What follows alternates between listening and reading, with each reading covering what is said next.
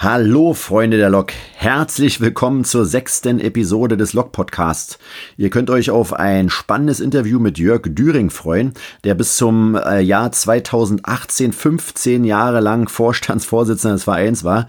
Äh, in seiner Amtszeit hat er eine Menge Dinge etabliert, äh, die die Lok heute aktuell immer noch ausmacht. Doch wir sprechen nicht nur über Basketball, sondern werden sogar schon fast etwas philosophisch. Da liegt, das liegt aber vor allem äh, an seinem Job und an dem Ort der Aufnahme. Doch lasst euch da einfach überraschen. Ansonsten wundert euch bitte nicht, wenn es an einer Stelle mal so ein bisschen hakt. Dort wurden wir kurz gestört und äh, wir mussten die Sequenz nochmal neu aufnehmen. Aber das wird den Hörgenuss nicht schmälern, versprochen.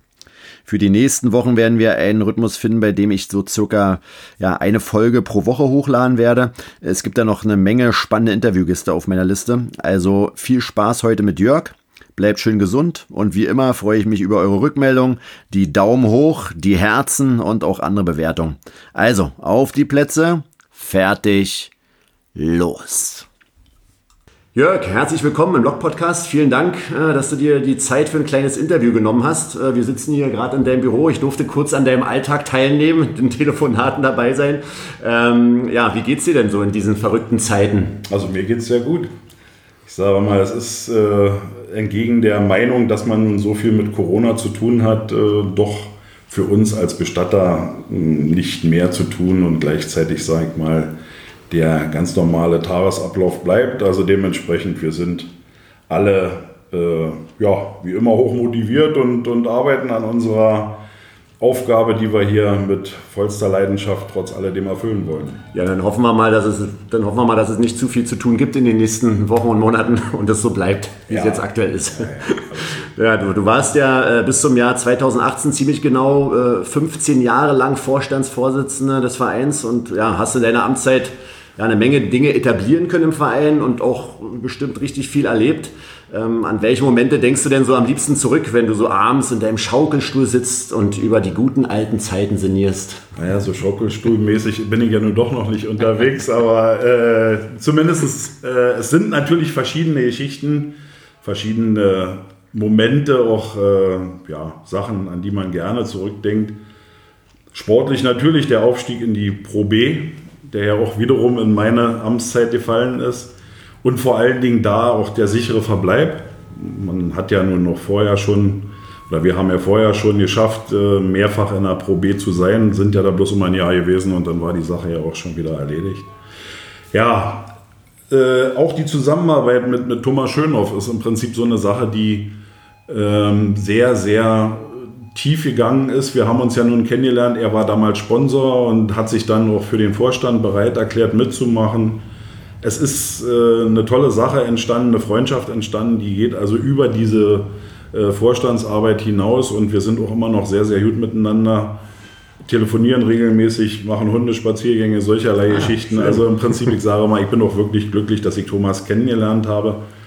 Äh, ist, ist eine Sache, die wirklich mir auch ans Herz gewachsen ist, sage ich jetzt mal. Na klar, sportlich dann weiterhin der Kooperationsvertrag mit Alba, neue Geschäftsstelle, die wir eingerichtet haben, dann erstmal in einer, ähm, am Steintor, dann anschließend hier in den Räumen der Breitscheidstraße, weil eben Mitgliederzuwachs in, im Laufe der 15 Jahre auch vonstatten gegangen ist, wo wir wirklich gesagt haben, wir haben äh, 2003, als wir als Vorstand gestartet sind, auch mit Thomas schon 280 äh, Mitglieder gehabt, sind dann jetzt bei 2018 mit 520 Mitgliedern ausgestiegen, äh, haben wirklich den Verein, so denke ich jedenfalls, auf ganz, ganz solide Füße gestellt.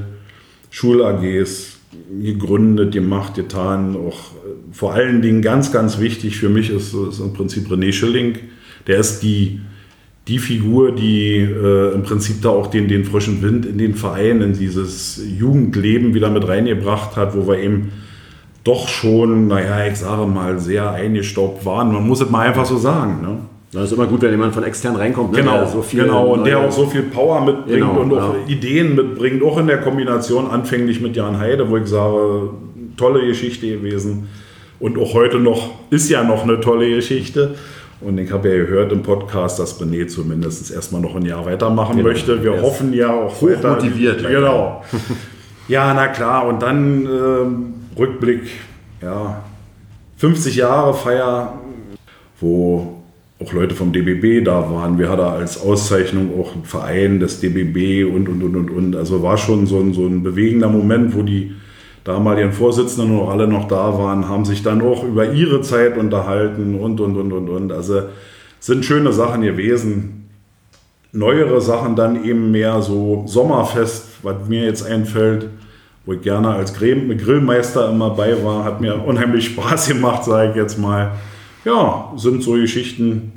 Und natürlich, man ist ja nicht weg. Also das ist ja trotz alledem immer, man verfolgt ja die Entwicklung und wir sind ja auch glücklich, dass das alles so ist. Genau, also was du weiterhin gerade noch für den Verein tust, da kommen wir auch gleich noch mal ganz kurz. Was mich noch so interessieren würde, wie bist du denn überhaupt zu der Lok damals gekommen? Hast du damals selber Basketball gespielt oder ja, wie wird man denn äh, ja, Vorsitzender ja, wie, eines großen Vereins? Naja, Vorsitzender, äh, zumindest sind wir ja erstmal von Ingo Koch, damals als Schüler, erste, zweite Klasse. Der ist ja wie ein Verrückter durch Bernau gerannt, hat äh, im Prinzip Jungs, Mädels äh, angesprochen, hat gesagt, willst du nicht Basketball spielen, wie läuft das hier? Und hat uns mitgenommen in der damaligen Sporthalle noch am, an der Jahnstraße, die alte Halle dort.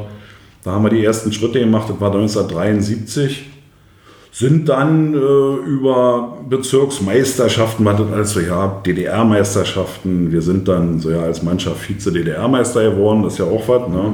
Ja. Sind sogar bis nach Mähren gekommen, an die mittelmeerische Meisterschaften haben wir dort auch teilgenommen sind mittelmeerischer Meister geworden. Also schon eine tolle Geschichte, also nicht mit Mittelmeer, aber äh, ja, in Kromergisch. Kromergisch liegt ungefähr 80 Kilometer von Österreich, also von, von Wien weg. Ja. Und ja, viele Reisen dort auch mit den polnischen Kumpels gemacht und, und, und, und. Also war schon eine schöne Sache. Ja, und dann noch kurz ein bisschen Mitglied der ersten Herrenmannschaft. Danach hat sich das dann also so ein bisschen ja, auch ja, mit sportlich erstmal erledigt, dann kam Armee und solcherlei Geschichten. Dann kommt die Frau, dann kommt die Freundin und, und, und also nicht die Freundin und die Frau, sondern erst. genau. Okay, das kann man auch gerne äh, Du weißt Bescheid, ja, ja, gut. Nee, also insofern, alles, alles gut. Oh, schön. Ja. Ähm, ja, du stehst ja dem Verein zum Glück weiterhin mit deiner Expertise zur Seite, hatten wir ja gerade schon äh, mhm. drüber gesprochen. Ähm, du bist der Vorsitzende des Ältestenrates, ähm, ja, der den Vorstand, den aktuellen Vorstand sozusagen ein bisschen berät und auch eigene Projekte umsetzt. Äh, wie läuft es denn so bei euch bei der Arbeit so ab? Also und wer ist denn vor allem in diesem besagten Rat so alles mit dabei? Naja, man muss ja nun so ein bisschen immer vorsichtig sein, dass man den ältesten Rat nicht zusätzlich als Vorstand sieht. Wir wollen auch dem Vorstand sicherlich in keiner Art und Weise äh, irgendwo als rechthaberische Truppe da gegenüberstehen, sondern wir haben uns mehr oder weniger so eigene Projekte gesucht, die auch aufgrund des, der Zusammensetzung des, des Ältestenrates eigentlich äh, sehr gut passen. Wir haben durch Lutz Winz, der dort auch ist ein Sponsor hier von der ersten Herrenmannschaft, sehr guter Sponsor, toller Mensch auch, der gute Kontakte auch zur Landesregierung nach Potsdam hat.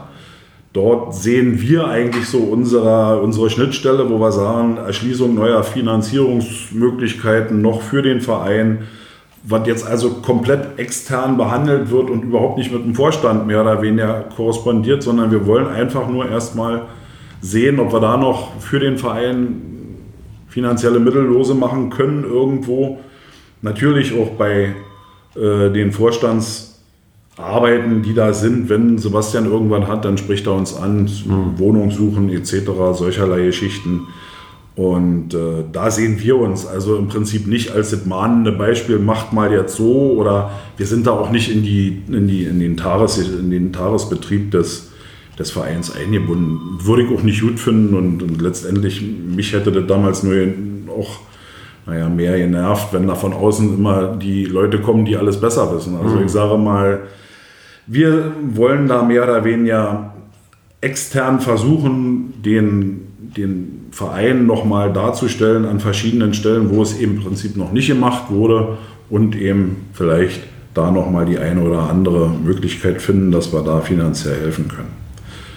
Ja, Ältestenrat selber, Gerd Riedel, Lutz Winz, Gerhard Scherf, Reinhard Bayer, Ingo Koch na, und ich dann. Ne? Hm, okay, so die, die alten Haudegen, ja, die schon aber, lange aber dabei schön, sind und ja, ähm, viel Erfahrung haben aber auch wirklich schön, dass Lutz da mit bei ist, aus dem einfachen Grunde, das ist ähnlich wie damals mit Thomas Schönhoff.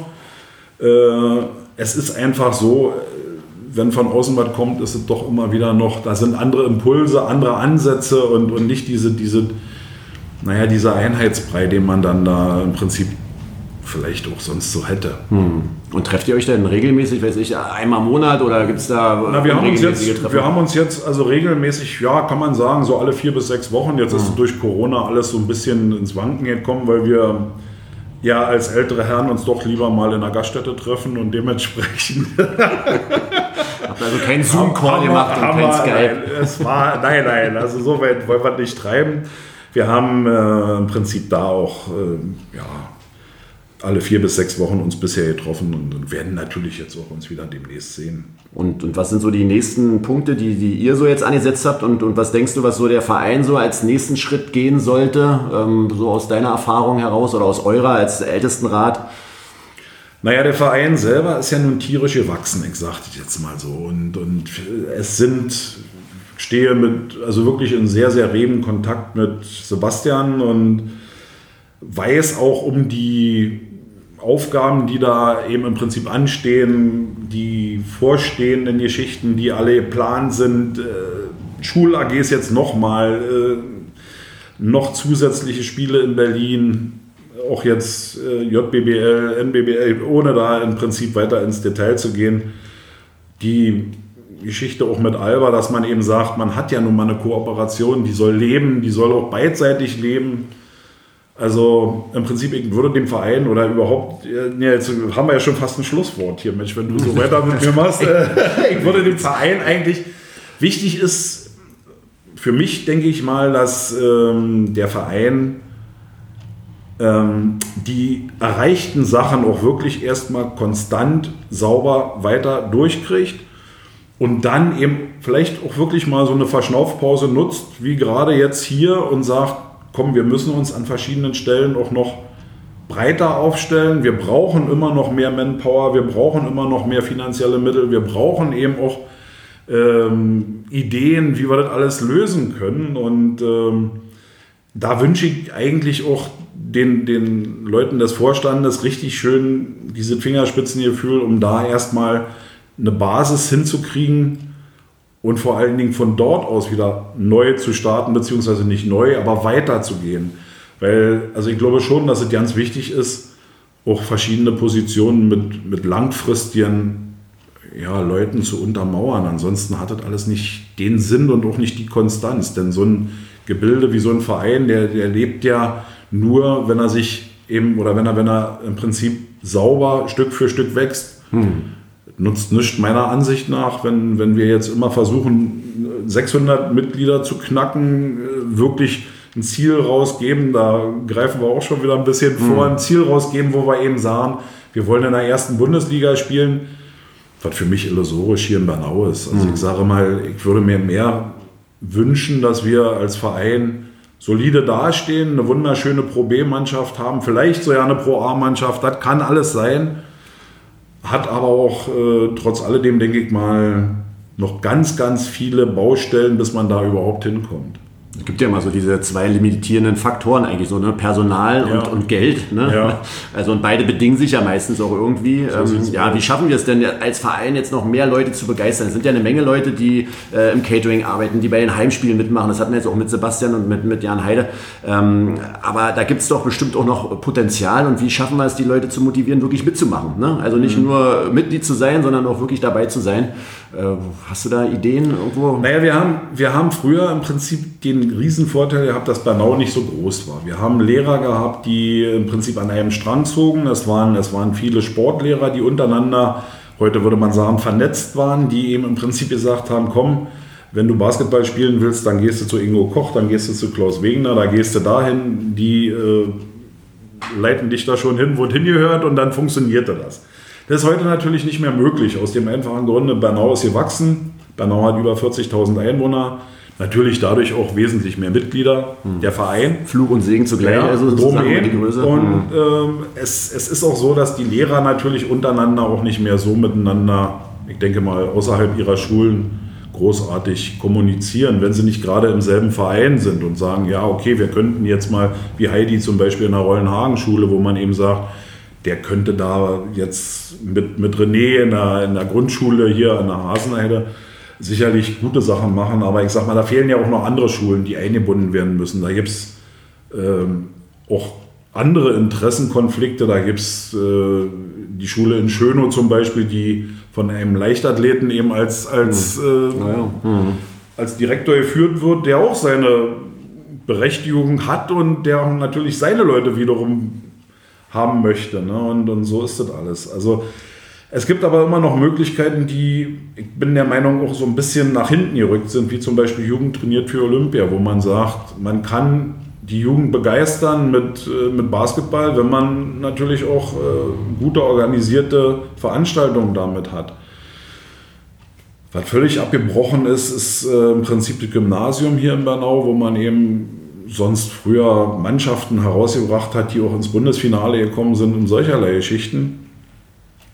Und da fehlt auch die wirklich die, die, die Manpower, dass man sagt, diese Organisation übernimmt bisher ein Ingo Koch, ein Wolfgang Müller und ein Siegfried Wollanek. Das sind ungefähr, ich habe es mal so zusammengezählt, 230 Jahre Lebenserfahrung, aber äh, im Prinzip ähm, keine Hilfe, Nachwuchs, da, da, da ist nichts. Ne? Und, und, letztendlich die ringen Hände, äh, die versuchen Hände ringen, da auch Leute zu kriegen, dass eben Jugend trainiert für Olympia auch nicht so in die Vergessenheit gerät. Und da haben wir eben eine gute Tradition, wo auch von außen Jugendliche kommen, die auch Basketball spielen wollen und, und vielleicht auch da dann in, bei Lok Bernau mit untergebracht werden können und auch ihre Freude daran haben.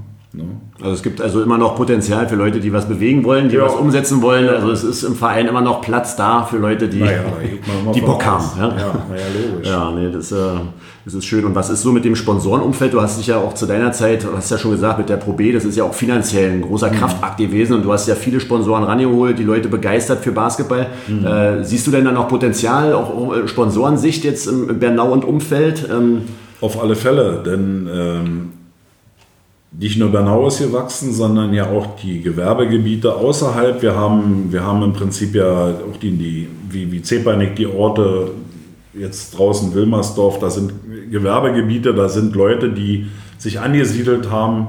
Wir müssen wahrscheinlich, auch wenn wir diese, dieses Projekt Lok Bernau wirklich in die Pro B oder in die Pro A kriegen wollen, werden wir auch bis Eberswalde gehen müssen, müssen dort suchen, müssen im Prinzip auch äh, über, über die Landräte was machen und, und äh, da, da muss Geld her und, und da müssen Mannschaften oder da müssen, da müssen eben auch wirklich Sponsoren ran, die, die bisher überhaupt nicht mit Basketball was zu tun hatten. Mhm.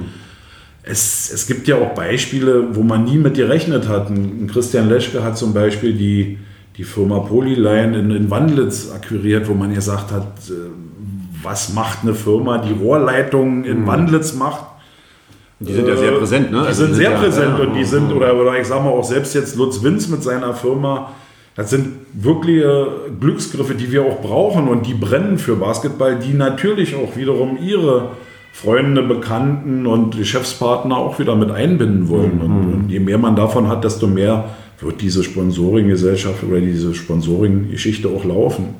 Also wenn jemand jemanden kennt, der wiederum jemanden kennt, Jederzeit. Jederzeit. Konto ist nicht voll. Ach nee, ne, weiß ich nicht. Ich sag mal, ich stecke jetzt nicht mehr in den Kontobewegungen des Vereins. Also, nicht, also nicht wegen Überfüllung oder irgendwas. Nein, also da wird garantiert auch nicht wegen Überfüllung geschlossen sein. Also das ist richtig. Ja. Also irgendwann wird jetzt dann auch die neue Halle gebaut. Ähm, mhm. Äh, meinst du denn, dass äh, dieser Hallenbau für die Sportstadt Bernau dann nochmal so einen, einen großen Push geben wird? Also jetzt nicht nur für Basketball, sondern ja allgemein für die Sportstadt Bernau, die ja auch ganz andere Vereine auch noch beheimatet.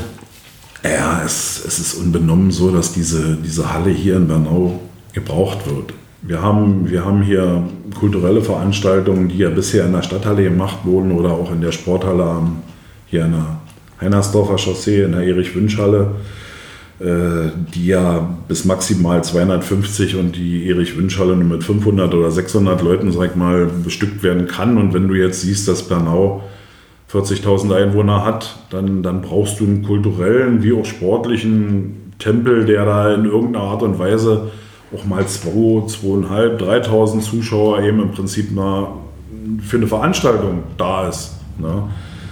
Klar, für Lok Bernau wird, wird die Halle definitiv eine Aufwertung sein, aber ich denke, dass diese Sache auch wieder den Verein vor weiteren Aufgaben oder vor weitere Aufgaben stellen wird. Hm. Aus dem einfachen Grunde, Catering wird jetzt zum Beispiel, ich sage mal, über unheimlich engagierte Leute gemacht.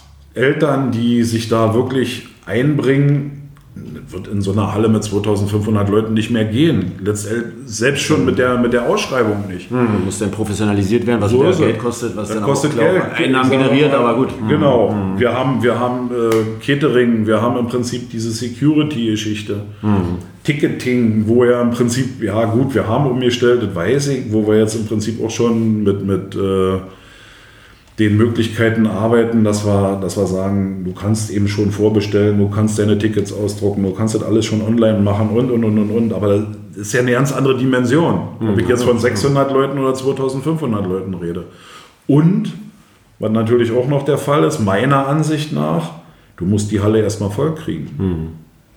Denn wenn du die nicht voll hast, ich sage mal, dann ist es keine Lokhölle, dann ist es im Prinzip eine Sporthalle wie jeder andere auch. Und äh, beste Beispiel ist immer gewesen, wir haben ja ein paar Jahre lang die Max, äh, nicht die Max Schmeling, sondern die äh, Mercedes-Benz Arena ja aufgrund von Alba und so weiter und so fort für ein Spiel nutzen dürfen. Ja. Und da haben wir dann so 1000, 1500 Zuschauer drin gehabt in einer Halle, die 10.000 oder 14.000 eigentlich fast. Äh, Wenn es dann so ist, dann äh, verpufft die Atmosphäre auch. Also ich sage mal, da ist eine Aufgabe und, und ich denke mal, man muss da viel mehr über, auch über Freikarten gehen, dass man eben sagt, Schulkinder kriegen eben Freikarten, die kommen mit ihren Eltern, die werden vielleicht begeistert sein, bis Wandlitz, bis Eberswalde und, und, und, und, und. Das macht ja Alba auch, ne? Macht ja Alba auch Genau. eine Liga höher. Genau, genau. aber im Prinzip, ich sage mal, auch das muss ja erstmal wieder gemacht Na ja, werden. klar. Müssen wir, da sind wir wieder beim Personal. Ja, da sind wir beim Personal, da sind wir bei den. Freiwilligen und du kannst nicht jeden, der da im Prinzip eine Freikarte verteilt, den kannst du nicht bezahlen. Also ich sage mal, da beißt sich die Katze irgendwann mal in den Schwanz, weil es eine, eine Organisation wird, die, die muss erstmal da sein. Ja. Ja, aber was ist zuerst da? ne? Wenn die Halle da ist, dann werden bestimmt auch äh, Genau. Leute kommen, aber wenn sie nicht da ist und äh, dann werden wir nie die Chance haben, vor Es so vielen wird, Leuten es zu spielen. wird, es wird die definitiv hinkriegen. Ne? Ja, Also, Mhm, ich sagte ja auch, es wird eine Aufwertung sein, also definitiv. Ja. Da bleiben wir, da sind wir ja auch einer Meinung. Aber es ist natürlich auch eine Geschichte, die herausfordernd ist. wa? ja, wieder eine Herausforderung, wieder eine Sache, wieder irgendwo weiter, weiter, weiter. Und das ist ja das Schöne im Leben. Richtig, genau. So eine Vereinsarbeit, was? Ist nie zu geht- Ende. Es ist, es ist wie das wahre Leben, das ist normal. Da kommen wir mal noch ganz kurz zum äh, ein sehr traurigen Thema. Ja, vor ein paar Wochen ist ja leider Klaus Göllner überraschend und auch ja, viel zu früh verstorben. Äh, er hat sich ja seit Jahrzehnten für den Verein, äh, unter anderem als Geschäftsstellenleiter, als Schiri und auch als Trainer engagiert. Ja, auch zu auch deiner Zeit als Vorsitzender war er ja auch immer an deiner Seite. Hm, Wie hast du denn Klaus so kennengelernt und was hat ihn denn so ausgezeichnet? Naja, erstmal ist es für mich auch noch sehr, sehr unfassbar, dass, dass Klaus nicht mehr da ist und selbst, ja, du hast es ja anfänglich gesagt, dass wir hier im Bestattungshaus sind, äh, aber gerade diese Sachen berühren einen doch sehr, muss ich mal sagen, vor allen Dingen, wenn man auch die ganze Familie kennt, Doris kennt. Es, es ist für mich noch sehr, sehr schwer im Prinzip, dass es äh, ja, Klaus nicht mehr gibt. Ich sage das jetzt mal so. Kennengelernt habe ich Klaus eigentlich schon in den 70er Jahren. Wir haben äh, als, als Schüler, als Kinder schon immer bei der Basketballwoche haben wir da diese Anzeigetafeln bedient und so weiter und so fort. Klaus ist dann Kampfgericht, hat als Kampfgericht oder als Schiedsrichter dort eben auch seine, seinen Teil zu beigetragen. Wir haben auch zusammen mal kurzzeitig bei den alten Herren in Berlin mitgespielt, zusammen äh, bei einigen Turnieren auch außerhalb hier von Bernau in Eisenhüttenstadt oder in Schwedt und also es ist schon die, die wir, wir, wir kennen uns sehr, sehr lange und, und irgendwo ist es für mich ja noch ein bisschen unfassbar. Aber wir müssen da irgendwie weitermachen. Ja. ja, Klaus hat mir natürlich als Vorsitzender erst zu meiner Zeit in die Geschäftsstelle gekommen, als ich Vorsitzender war. Und äh, guten, ich kann es auch heute, glaube ich, hier sagen, guten Freunden habe ich es gesagt, er hat mir auch des Öfteren im Prinzip aufgrund dessen, dass er ja nun in der Geschäftsstelle als erster da war und auch äh, in vorderster Front saß, hat er mir auch oft genug den, auf Deutsch gesagt, den wahren Arsch gerettet. Okay, ja. es, ist, es ist einfach so, klar, auch er ist nicht fehlerfrei gewesen, und, und, aber er hat eine unheimliche Verantwortung gehabt. Er hat uns auch als Vorständler äh, viele Sachen abgenommen, klar. Und hinter der, der schroffen Fassade, die man immer so gesehen hat, hat sich eigentlich ein sehr, sehr feinfühliger Charakter verborgen, der auch ein toller Opa, Familienvater, auch Ehemann gewesen ist und ja, nimmt mich schon mit. Ja. Du hast ja hier tagtäglich ja mit Trauer und auch mit der Endlichkeit des Lebens ja. sozusagen zu tun. Ähm, wie ist so deine Erfahrung? Wie schafft man es denn am besten, so mit dem Verlust eines geliebten Menschen so umzugehen und diesen zu verarbeiten? Gibt es da irgendwie naja, letztendlich, also da gibt es ja ganz schlaue Leute. Es gibt äh, Studien von mehreren Wissenschaftlern, die sagen, es gibt eben mehrere Phasen der Trauer. Mhm.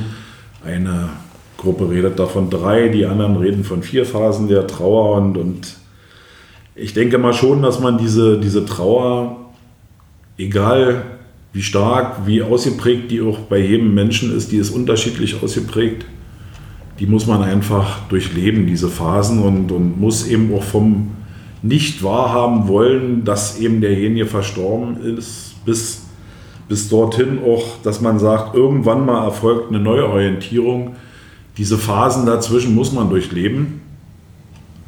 Und sich Zeit geben, ne? Muss sich also, selber ja. Zeit geben und muss auch wirklich trauern können und man muss auch wirklich diese Trauer annehmen und darf sie nicht, äh, also man, man darf die, die Trauer selber äh, nicht verbergen. Ja, also das ist eben diese, diese Phasen der Trauer musst du durchleben und kriegst du auch nicht anders hin. Viele Leute bleiben da drin stecken, dass sie eben wirklich, oder weil sie eben im Prinzip nicht trauern können, gibt es genauso, die, die können sich da sonst was für Mühe geben und es funktioniert nicht, weil die einfach in der ersten Phase des Nicht-Wahrhaben-Wollens stecken bleiben. Hm, okay. Sie kommen nicht darüber hinweg, dass der Verlust des Menschen eben im Prinzip da ist und äh, kommen nicht in die nächste Phase, wo man eben einfach sagt, man muss funktionieren, man muss eben einfach erstmal verschiedene Sachen regeln. Und, und diese Menschen können noch nicht mal den Sprung von der, von der Nicht-Wahrhaben-Phase in die nächste Phase des, des Funktionierens im Prinzip machen. Die kommen nicht weiter. Hm, okay. Und ähm, das ist ganz schwierig. Also die sollten dann auch wirklich psychologische Betreuung in Anspruch nehmen und äh, versuchen, da eben mit Hilfe von außen weiterzukommen. Na, die Erfahrung, die ich so mache, auch im Freundeskreis und in der eigenen Familie, ist ja, dass sehr wenig und sehr ungern über Tod geredet wird, grundsätzlich, über die Endlichkeit des, des Lebens. Und alle wissen, dass es irgendwann jeden mal irgendwann trifft. Ne? Aber hilft es eventuell, sich schon im Vorfeld in seinem eigenen Leben sich damit zu befassen, zu sagen, okay, pass auf, also ich weiß, dass es für mich irgendwann mal vorbei ist, für meine Liebsten irgendwann mal das ja. Leben leider ein Ende hat. Ähm, kann man sich da schon irgendwie vorbereiten, indem man auch darüber spricht und das nicht so als Tabuthema abhakt? Oder ist das einfach gesellschaftlich so äh, ja, anerkannt, dass es nicht darüber gesprochen wird? Naja, ich mache das ja nun jetzt im nächsten Jahr 20 Jahre.